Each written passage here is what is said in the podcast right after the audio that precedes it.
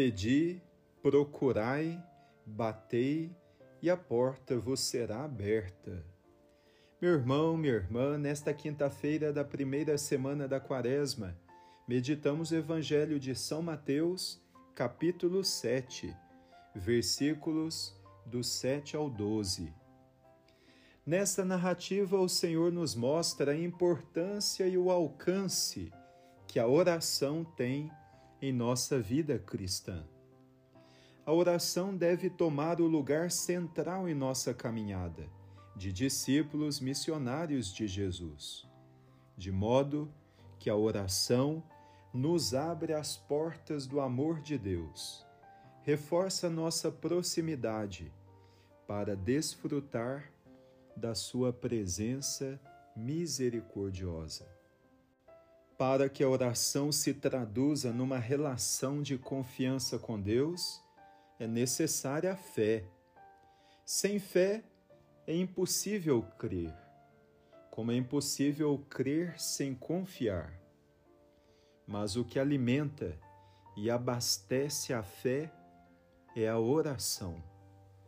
A oração faz com que a fé continue tendo vigor, não deixando arrefecer com as tempestades e os ventos contrários.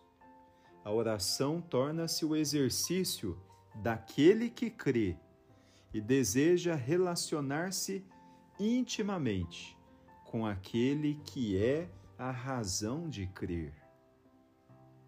Muitos hoje insistem em dizer que vivemos tempos de crise que assolam a fé. O homem contemporâneo perdeu o senso de rezar. A oração ficou relegada ao esquecimento.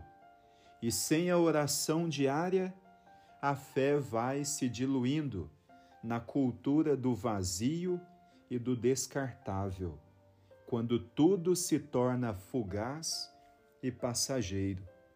E o ser humano desvia o foco onde se vislumbrava Deus para olhar para si mesmo e suas necessidades e tornando-se insensível às necessidades alheias. Que esta quaresma nos leve a redescobrir a importância da oração A oração leva o fiel a descobrir qual é a vontade de Deus, quais caminhos seguir, não perdendo a consciência das situações dramáticas e problemáticas da nossa vida, porque a oração não é fuga do mundo e da realidade, e nem mesmo alienação para nos fazer esquecer os problemas e as dificuldades.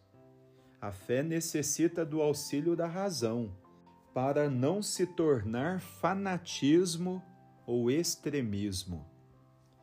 No mundo no qual as pessoas querem só pensar em si e em suas necessidades e por isso desaprenderam a rezar, somos convidados por Jesus a reconhecer a oração como exercício de proximidade com os outros e capacidade de generosidade para com aqueles que mais necessitam.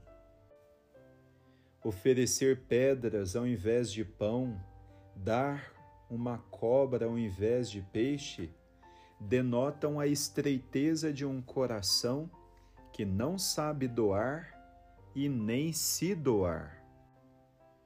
Mãos suplicantes em oração de petição a Deus significam também mãos acolhedoras e generosas para com os outros.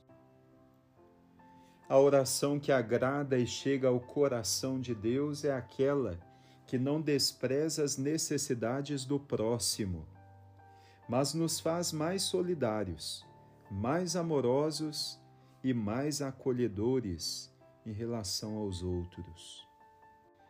Lembremos das palavras do Papa Francisco neste tempo de pandemia, ao dizer que hoje enfrentamos no mundo um vírus ainda pior, o egoísmo, que nos torna indiferentes aos outros.